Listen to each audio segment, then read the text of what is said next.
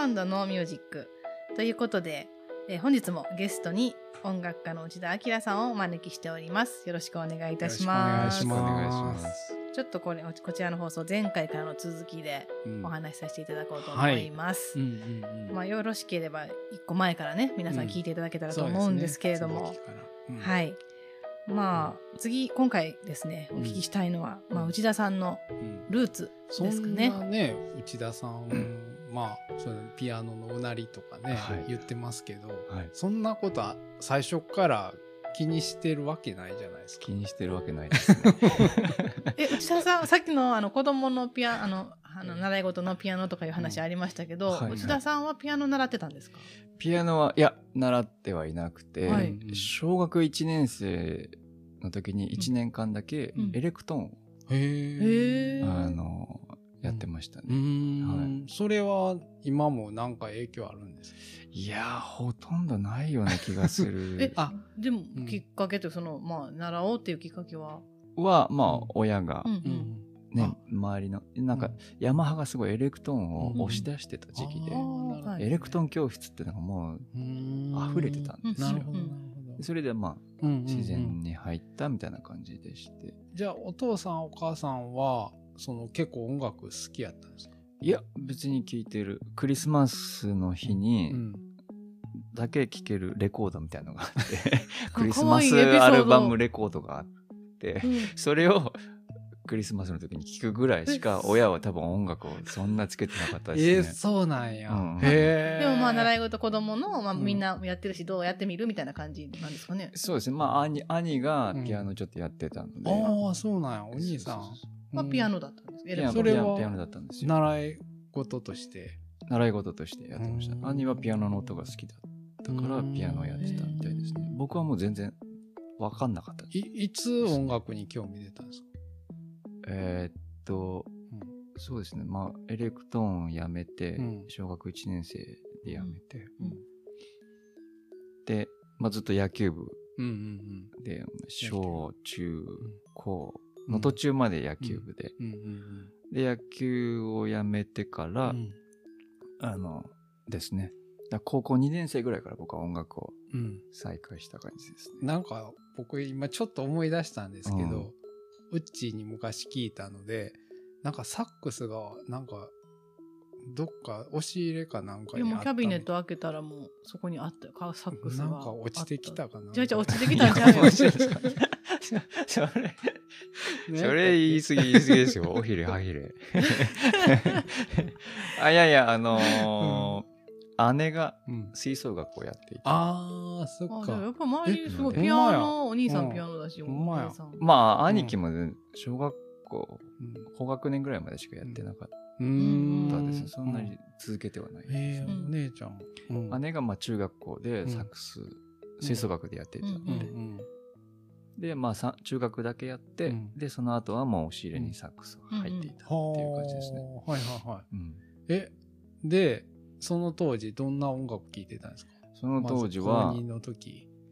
えっ、と、うん。まあ、その当時はもうラジオから流れてきてうん。いいなって思うものを、うん。CD をうん。買ってたので、うんうん聴いてる音楽は、うん。えっ、と、デフレパートとか、サンダーとか、うんミスタービッグとか、うんエアロスミスとか、まあ、ボンジョビとか、うんうんそのあたりが好きでしたね。なんでめっちゃ受けてるんですか、そんなに？な何をそんなにお 笑うとこなんですか？すごい安心するね。あなんかそういうの聞くと。そうの、ん。もう最初からバッハで、グレン・グールドがとかって言うかなと。や、もう言いたいけど言えない。そんな、そんな感じではなかったです よかったよかった。あ、そうなんや。へえうんうん。そう、んなんか日本の歌謡曲が、うん。なんかこう、馴染めなくて、うーん。うん。アイドルとか、そうはいはいはいこの辺が。うん。で、まあ、映画音楽が好きだったんですよそれうんそれの流れで洋楽が好きになった。洋楽は英語だから、うん。意味がもうなんかインストみたいな感じで僕はいてたので、歌詞の意味がね。そうそうそうへえ。そこら辺で洋楽にはまり、うんうんいろんな人を聞きましたね。うん。うん。それでも聴いてるだけやったらね、音楽の道に行かないじゃないですか。そそうですよ、ね。れどうやってうん音楽、音楽はその、うんこうあの野球をやめた後に、うんうんまあ、高校もやめて、うんで、えっ、と、体力うんはあったので、はいはいはいはい。で、何かしなきゃいけないなっていうのがうんうん漠然とあったんですね。ああ、なるほどね。そうそうそう。うん。で、あの、姉がアメリカに住んでいたので、その当時。うんうん。で、ちょっと気分転換にあ、うん。姉のとこに遊びに行ってらっしゃいみたいな感じで、うんうんうんね、親がお金を出してくれへて、え。で、アメリカにうん。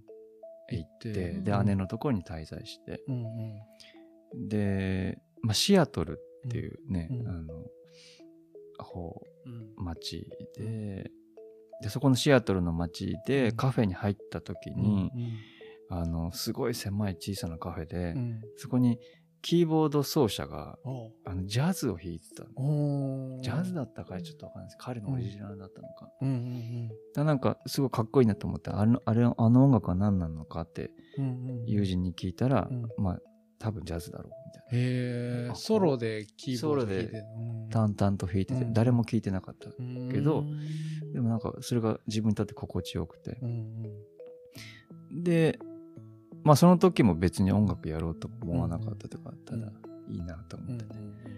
で、日本に帰ってきて、うんで、まあ何かしなきゃいけないって思ってて、あ、そのシアトルはどれぐらいいたんですか？それはね、いやーでも2週間とか多分それぐらいだったと思いますね。で、その時に聞いた演奏がすごい印象印象に残ってて、うんだ音楽を趣味でやるっていうのも面白そうだな、みたいなおー、そうなんや。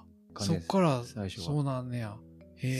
そうそうそうそうで、なんかうんサックスが一応うん。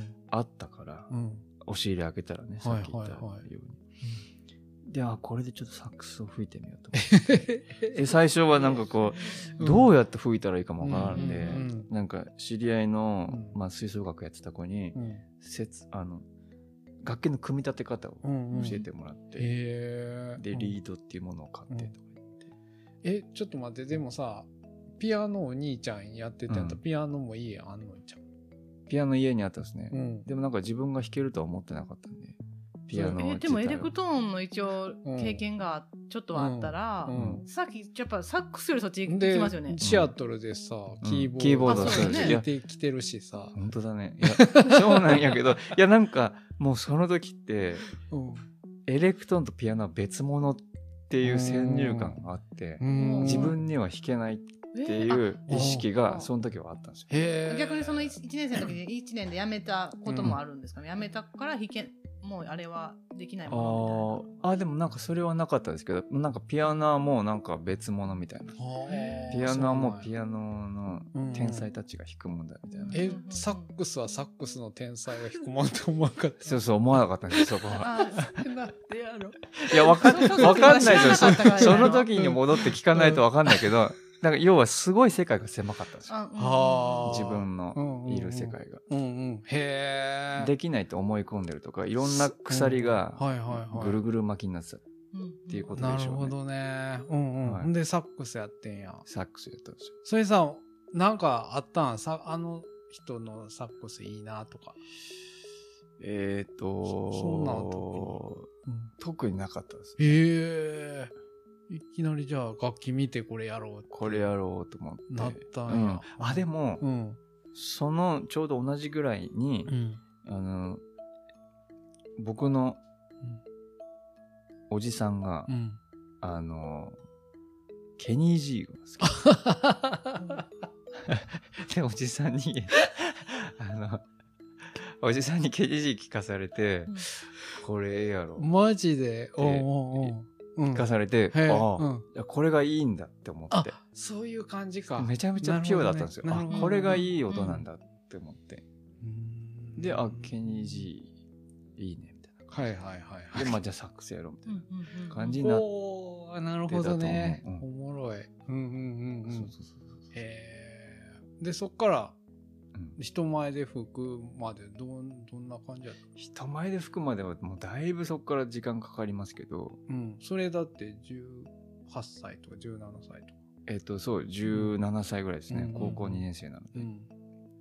で、なんか、ヤマハうのん音楽うんの、まあなんか楽器屋さんに行っうて、んで、あなたでも吹けるとか、うんうん。なんとかサックス始めようみたいな、なんかそういうのがおあって それを買って、すごいな。でペラペラって開いて、ほうほうみたいな。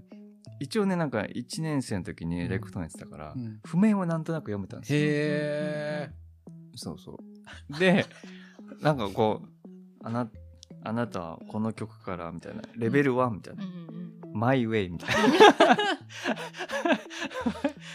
遠いなほどなんやろこれ。たどり着けんの今。ここどうやってたどり着いた？んピアノのうなりまで。だ ようたどり着いたねここに。いや、だから、俺ほど遠回りしてる人よりいないんじゃないかと思って。そうやんね。うん、で前、しかも、さ、誰にもサックスふ習ってないから、うんうんいや、もう息をただただ吹き込むみたいな。はいはいはいブはいオー、ビシャー、うんうんギャーみたいな音しか出ないうんのに、マイウェイを吹いたみたいな。しかもその 家で吹くとやっぱ近所迷惑になるので、うんあの、公園に行ってう、んマイウェイを吹く。見たい。いや、俺も見てみたいですよ。その姿見たいわ。ピュアなやついます？今。なかなかいなくないですか？会いたい、会いたい。誰だかわかどう、どう、もうピッチ感とかも全くないだろうし、うん。すげえ音痴で、うん。とにかく息を吹き込むみたいな。感じで前絵を吹いてる。17歳。17歳なんて見たことないですよね、今ね。ないないい。やいやいやないですよないよね。ないないない。いや別に美化するつもりはないけど、あの、そんな感じでした。美化全然してたい。やちょっとはしてほしいけど。よくやったっていう。よくやった。よくたどり着けたここに。えー。すごい。へえいや、そんな状況ですよ。うん。始めたのは。うんうん。じゃあ周りにその一緒にやる友達もいずいないいないいない。なんか影響を与えてくれる先輩とかそんなんもなく。あそうですね。まあでもなんか、中学時代の友達に、うんうん。なんかもうギターを弾く子が。ああはいはいはい。でもギターって言ってもそのなんかうん。弾き語りみたいな、うんうんうん。あスリーコードしかわかりませんみたいな感じの子はいましたね。へえ、はい。えその子と一緒になんかやろうってなったってこと？はならなかった。まあそこまでのレベルでもなかったけど。それえほんでさええ？なんかバンドにも所属してたって。いやまだその先やろ。まだ先まだマイマイウェイやねんけどさ、うん。これさここはしょらなな。聞いたらはしょらな5時間ぐらい。聞かなあかんくなるからさ。もうどんどんどんどん視聴者数が減る。いやいやいやいや今もうだいぶ2人ぐらいしか聞いてないんじゃないか。いやおもろいからいいねんけど聞きたいねんけどさ、まあまあね。いや諦めなかったってことですよね。諦め諦めああそうそう。るも何も諦めなくてでもうんなんか漠然となんか音楽で生きていきたい。ってっていうのがなんとなく持っちゃったんですよ。なんで？えーなんでそれ？なんで持ったそこで。それで海辺で、うん。あのうん。マイウェイを吹いてはいはいはい。た時に、うん。なんかすごい思い詰めたサラリーマンが近寄ってきおて。でなんかちょっと僕のためにさ、なんか一曲吹いてよ。ってうん言うから、うん。まあそれは吹きますよ、マイウェイを。みたいな感じで。吹いて。マイウェイしかないもんね。持ちネタなんだマイウェイしかない。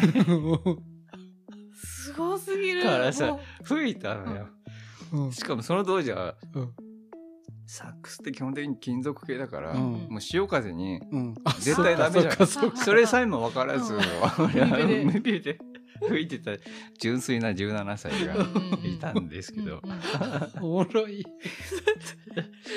基本的にはもう僕うんもう天然でバカうん。みたいな感じの人なんで野球しかしてなかったで吹いてて、うん。であので気がついたらおじさんいなくなってたんですよ。そうそう。おじさんはまあ俺が海辺海に向かって吹いてて、うん。おじさん後ろにいたんですよ、うん。ででサックスケースのところに、なんかポトってこうな何か落とす音が聞こえたんですよ。へえ。で、はいはいはい。なんか、うん。ありがとねみたいな感じで、ふふーっていなくなっちゃったんうですよ、んでなんかもう振り返ってみたら、うん。1万円札置いてあったんです一よ万すごい。うんそうそう多分ね相当思い詰めてたんですよその人。きっとでもそれでかそれだけ感謝したってことはなんかそれで変わったうん。の何かをまあ感じてくれて、うん。まあ、落としてってくれへえ。すごいドラマ。たそう。うん。でなんか、あうん。すごいそのうん。1万円は大事にしようと思って、うんうんうん。母親にこんなんもらってしまった、はいはいはこれはまあ初めてもらったギャラだから大事にするみたいなことを言った記憶がありい。ます。へえ。すぐ使っちゃったけど。そうやな、錆びていくしね。海で弾いたから。メメンテナンスとかかかるから。えー、すごい、でもあじゃあもうそのさ、うん。お金もらった時にはもうこうやっていこうって思ってた、なんとなく思ってましたね。でなんか入るやっていくためには音楽大学というものに入らなければいけないっていう思い込みが、まあ、そこでもあって基本真面目やねなんか。基本、ま、真面目なのかもしれないです。基本道はこうまっすぐ行く感じやねなんかこう。あそうそう。だから、いうん、視野が狭いっていう のもあるし。純粋おバカさんっていうのもあるし。全今と全然ちゃうねなんか、あまあでもうん、基本同じような感じではあるんですけども、はい、全然違うってなんかすごいいやなんか真面目みたいな。なんかうん、うん、そうやんな、うん、あんまだからうんプラビコードとか弾く人おらんやん言っても、あそっかそっか、うんうんああまあそうですうんね、確かに、うん。そういうのもあるんですけど、えほんでえ大学そっか大学行ったんそうそうそう。音楽大学に行ったんですよ。専属大学ってあいうのそうなんや。専属大学にうん。たまたまジャズ科っていうのがうんうん。新設される。う。んうんうん。でその初年度、え18歳の時？えー、そうです。うん。18歳の時、うんにうん。まあそうですね。高校3年生の時に、うん。えー思ってうん。でまあ大学音楽大学に行きたいっうん。てなったのでうん。でも高校中退してるかうんらうん。行けないうん。のでうん。大研っていうのを受けて大学そうですね入学するための検定試験みたいなのがあって、それを受けて、うん。で大学をそう入試を受けられる資格を持って、うんうんでまあ大学音楽大学を受けるんですけど、うん。うんでもそのそんなねマイウェイしか知らない人 入れるわけないじゃないですか。うんうんそこすごい。すごいあ不思議。そっか。実技がある、うん。実技もちろんあるかうんら、で、うん。まあその最短ルートをうん。考えた時に、うん。その要はその音楽大学のうん。先生に習うのが一番早い。ああなるほどね。その試験官がその先生だから、うんうん要は情が生まれるじゃないですか、ほぼ裏口や。うんそうそうそうそう。なのでまあその大学の先生に習って。へえ。習えたんです。習えた。習えた。えっ、とね楽器屋の紹介で、うん。その先生紹介してもらって、へえ。うん。そう。そういう知恵はあれやね。すごいねね。なかなかピュアピュアピュアって言ってた割には。あね。そうそうそう。三段を。すごい。それだいぶすごいよね。その年で。そうやね。思いつくのは、へえなるほどね。でしかもまあなんか音大といってもそのジャズ科だったうんんで、うん。そのその時多分ね、専属音楽大学はジャズ科を新設するのでうん。人が欲しかったんですよ、うんだから別にそんなにうまくないですなるほどなるほど。お金もらえるし入れちゃおうみたいな。ん感じで、だったと思うんですよ。タイミングも良かった。よかったです。よじゃないと俺が入れるわけないんですよ。マイウェイマイウェイが。一曲だけで。うんうんそうやな。うんうんすごい。すごいタイミング。すごいタイミングで、うん。でたまたま入れてへですよ。えあじゃあそっからちゃんともうちゃんとまあなんかレッスンを受けて、うん。まあこういう吹き方でとかで、うんうん。もう大学でやるようなレベルじゃないんですけど、うんうんうんうん。へえでまあそこでいろいろ揉まれたというか、はあね、周りの子たちをうん。なんかもうサラブレッドみたいなさ、もう親がミュージシャンで。みたいな人ばっかりだったから、へええー、すごいねみたいな感じ。で、うんうん、そうそう誰もうん前上は吹いてなかったですねそうやんなすごいアカデミックな うんジャズをううんたしなんでらっしゃる方たちがは周りにいて。でもうカルチャーショックですよね。うんモードとか弾いてるわけやんね。えーモードって何みたいな、うんふ服ですかみたいな。うんそれぐらいだったから、本当に。どうしようもない状況で入ったんで。そうやんな。うん。ええすごい。そうそうそうよくそ行けたね。そこで、あれや、もう、落ちこぼれじゃないけいや、ど。普通の人だったら多分ね、鬱になると思いますよ。あの状況で入って、うん周りめっちゃうまいみたいなうん状況。へえそれはやっぱあ、の野球部の時のその培ったメンタリティがメンタリティがもう絶対いけますようんね。野球よりは全然余裕みたいな。いや、まあ、あの辛さに比べたらそうですよね。練習が辛くてね泣くとかねう、んそのレベルってなかなかないので。ない、それに比べたら、う。ん、全然うんでしたね。へえ。そうなんそれでうん、めきめき頭角表せたん？いや、頭角は表してないですね、基本的には。やっぱすげえ上手いやつずっと上手いんで。え そのジャズ科の中でそのうん言ったらジャズにも楽器がいろいろあるじゃないですか。はいうんそのサックスであ僕はサックス入ってで入ったそれってもう入る時点でなんか専攻みたいなのあるんですかその楽器私はこれでいきますみたいな。あの、ありました。はい。うんギターで入る子、ドラムで入る子とか、うんうんうんありました。うんうんうんうんでサックスの人他にもいるんですよね。いましたね。はいはい。へえ。すごい、うんうまい子たちがうんいっぱいいましたよ。で、その、それに入ってどう活動変わっていったんですか？活動はもう、とにかく、うんそその中に馴染むおってことを、その時は考えていて、だからもう、う、ジャズ。をとにかく練習するみたいな、はいはい。わけもわからず。うん。その、レッスンがうん。毎週あって、その先生のとこ行って、うん、まあ、ちょちょっとこのスケール。を覚えてきて。とか言われたらそれ、うん。その通りやるみたいな、うん。このアルペジオを覚えてきて。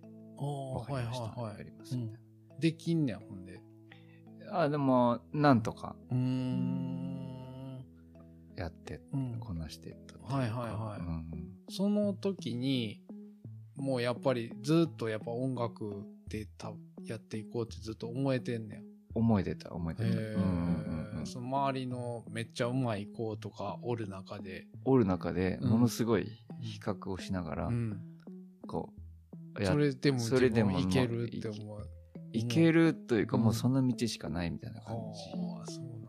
だったっすね、なんかもう後戻りできない感じがすごいあったんですようーんなるほどね。うんうんうんなんか音大とか入っちゃったら別にもう就職とかうんうん。うんうん、無理やんね。普通の企業に入れないじゃないですか、うううそんなねだよね。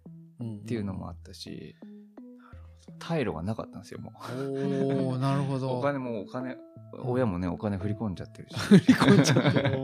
大学に。そうやね。うんうん。だしと思って確そのね親の期待にも応えて答えないといけないしみたいな感じで。へえ、そっか。結構うん。あのうん。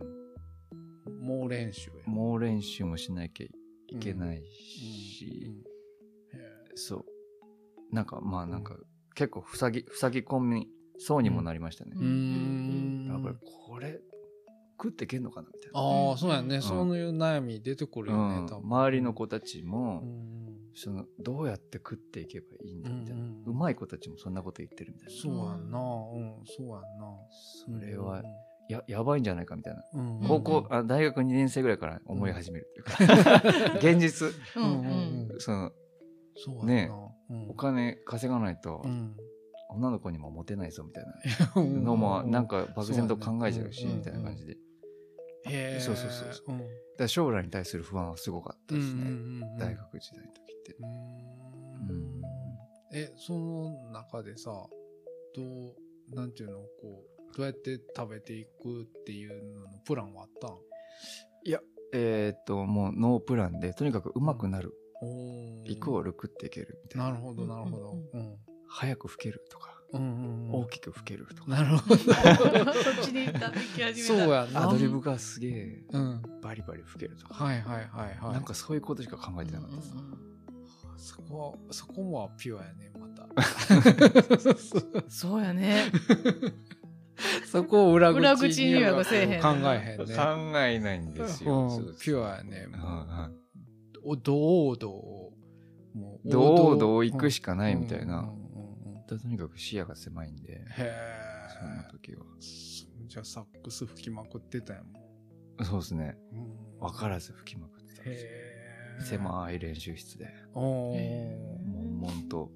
へはえ。で、それでもう卒業まで行っちゃうそのまま。えっ、と、基本的にはそんな感じで卒業まで行きましたうーね。んで、卒業し間際に、やっぱりなんか、やばいなっていうのもあったし、その社会人としてやばいなっていうのもあったし、うんなんか、じゃこれはもうなんか、うん。こう、社会うん。流れてる空間からスポイトされてる感じがしたんです。ああ、もう隔離されてる隔離されて、うん全然みんなと同じような路線はもう行けない っていうなんか思い込みもあったしう、んうんうん。で、まあ不安しかない状況でう、ん。こう卒業して、うん。そうそう。で、まあ、ジャズのうん世界に、まだその時はまだいたかったので、あの、ジャズクラブ、うん。ジャズのライブハウスにう。んアルバイトで入った。ああその後になるほどね。そでれそれがウェーターみたいなんで入ったそうそうそう。まあちっちゃいうん。横浜に老舗のエアジンっていうお店があって、うんうんうんで、そこに、行ったはい、入らせてもらって、うんで、そこにマスター、うん。梅本さんっていう、すごい、有名な人ねめ、有名ですね。横浜だと有名だし、へえうん。めちゃくちゃ怖かったですけど、最初入った時。へえなんか、うん。今は多分だいぶ丸くなられたと思うんですけど、うんうんなんか、おはようございますって、うん。扉開けたら、うん。なんか怒ってるみたいな。うんうんおおはいはいはなんか、いうん。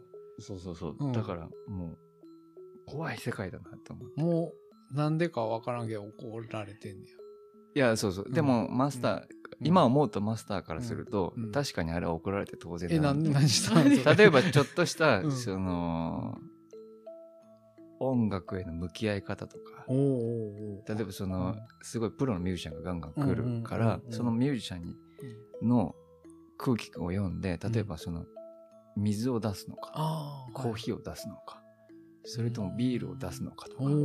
それによって全然変わるじゃないですか、うん。ミュージシャンって。はいはいはい。ビール出された方がぜすごい、うんうん。ね、意気揚々とうんリハーサルに取り組めるとか。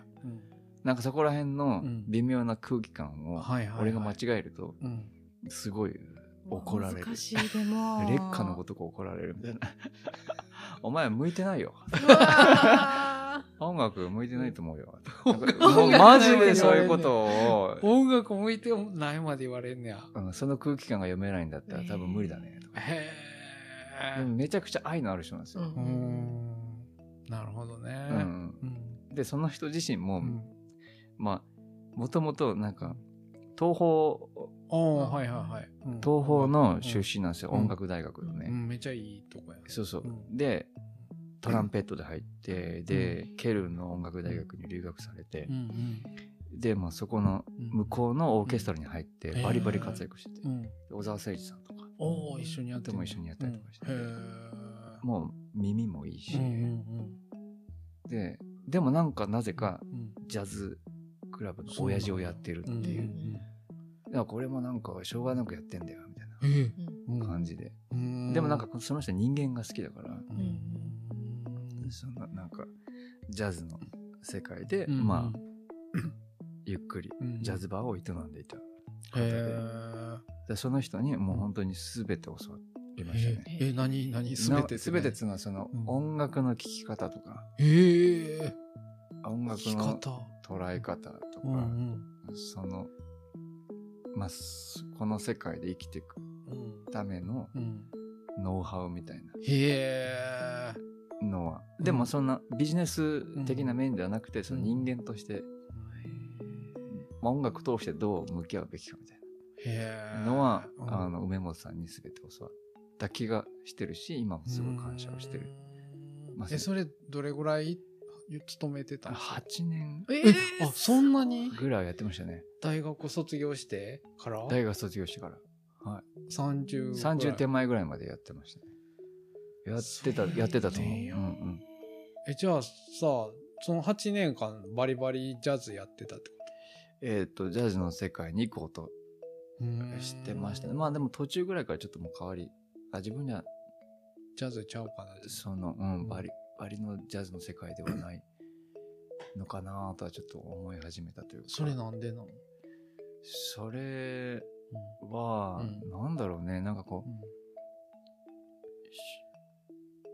金銭的な面で一つが、うんうんその希望が持てなかった。このまま、その、一晩ライブをして数千円のお金をもらう、あで、駐車場代かかる、あ。うんで、残りはうんうん、例えば3000円ぐらいうん。ではい、はいはい。それで夕飯食ったらなくなるみたいな。うんうんうんこれは無理だなって思ったんですよ。確かに。そんなんやとここでバイトしてる方がまだお金もらえるやんみたいな。そうそうそうそううんで、エアジンさんのバイトの料金もそんなに高いものではない。ああ、そうなんや。うんそうかそうか。あのうん言えないぐらいです。言えない言えない。労働基準法に外れるぐらいなんや。じゃでもそれはもう僕が納得してるの。あ、ああそうやね。なのですべて教えてもらって。すべて教えてもらってるんで、まあねプラスアルファなるほどね。がめちゃくちゃあったのでうん、うんそう。だそこでもその、なんいかに音に敏感になるかとかうん。うん、うんまあいろんなミュージシャンがいて、うん。はいはいはい。そのミュージシャンがうんどういう音との向き合い方をしてるのかっていうサンプルだらけだったので、うん。なるほどね。あんな貴重な経験はないはあ、なるほど。ですよね。そ、そこでミュージシャンの生き方みたいな。生き方とか、何が重要なんかが分かった。そうですね。はへい。え。で、いろんな音楽の捉え方がうん各ミュージシャンがそれぞれある。個性が強いミュージシャンがいっぱい出るライブハウスなので、海外の人もいっぱい来てたし。今も付き合いあるミュージシャンとかいるの？そ当時あのいますよ。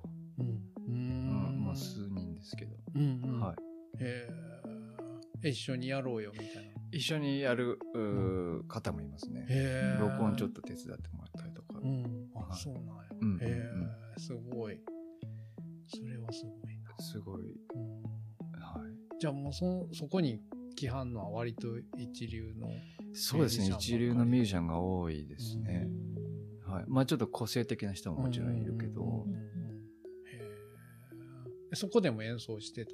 演奏させてもらいましたね。うんはい。ちょっと空いてるからうちでやれみたいな。へえ。そうそう、やらせてもらって。うん。そで、それ、まあ、そこ、卒業じゃないけど。そうですね。まあちょっとなんか、うん、卒業とか、ちょっとフェードアウトみたいな感じではありましたけど。どはい。そっか。え、それさ、方向転換難しくない？そんなどっぷりジャズをって。そうですね。あ、そうそう、どっぷり入ってて、うん。で、そこで、うん。多分ものすごいストレスがかかって、うんジャズの世界、ジャズの世界で生きていけなければいけないっていう、ん僕自身の問題なんですけど、うんで、手が動かなくなっちゃったんですよ。おおあの、左手が動かなくなっちゃった。サックスを吹こうとすると。俗に言うジストニアみたいな。ジストニアってなんや？ジストニアってなんかね、あうんの野球選手がイップスにかかるっていうのがよくあるんだけど、その、例えばそのゴルファーが。えっ、と、そのゴールの穴までうん。入る、うん30センチの距うん離、うん。で、プロだったら絶対に入る距離じゃないですか。うんうんそれを外しちゃうとか。へえ。その過度な緊張、ストレスで筋肉が誤反射を起こすんですよ。ああ、そうなんや。うんへえ。自分がこう動かそうっていうき、うんあの脳からの指令うんうんなんだけど、そこにフィルターとしてストレスがかかるかああ、なるほどね。ら、筋肉が、あの、バグんねやなバグるんですようんうんうんで、全然違う方向に打っちゃうんですよ。うん。へえ。もうその使い物にならなくなるんですよ。なるほど、なるほど。プロとしてうんうん。うん、大変やん、それ。そうそう大変だった。それ、やめる間際。えーっと、そうですよ。辞める、辞める間際ぐらいにそういう風な状況になり始めてう、ん。やべえなと思って。うん。え、どうしたんほんで？で、うつ病みたいになって、あら。うん。で、引きこもりになってわ、わわうん。で、なんかもう家から出れないみたいな。へえ。布団から起き上がれないみたいな状況になって。あ、それでフェードアウトみたいにな。それもありますね。うんはい。でそうそうそうそうそうそれだからバイトが、うん。えっと夕方の5時ぐらいに入るんですけど、うん。それまでずっと寝てるみたいうん。う。なん感じで、ああ行かなきゃみたいな感じで起きるみたいな、なんかそういうもううつ病うつ症状になっちゃって、うんうんでまあ左手も動かないしなみたいな、うん。サックス吹くとうん。すごいなんかこう変な感じになっちゃうので、うん。でその時にどうこうするかって時になんか、光が見えたのはうん。なんかね、ある本があって、うん。うん。あのビパッサナ瞑想っていうあの本があったんですよ、でそれを、パラパラって開くと、うん。えーアルボムレスマナサーラさんっていう人が、うんうんその歩くことだけに集中しなさいっていう瞑想法があるんですよ。要はそのうん。自分が今動いてうるん。現象をうん実況しなさい。うん例えば左手を動かすんだったら左手が動いてます。うん。で、左手が落としてカップをうん。掴みました。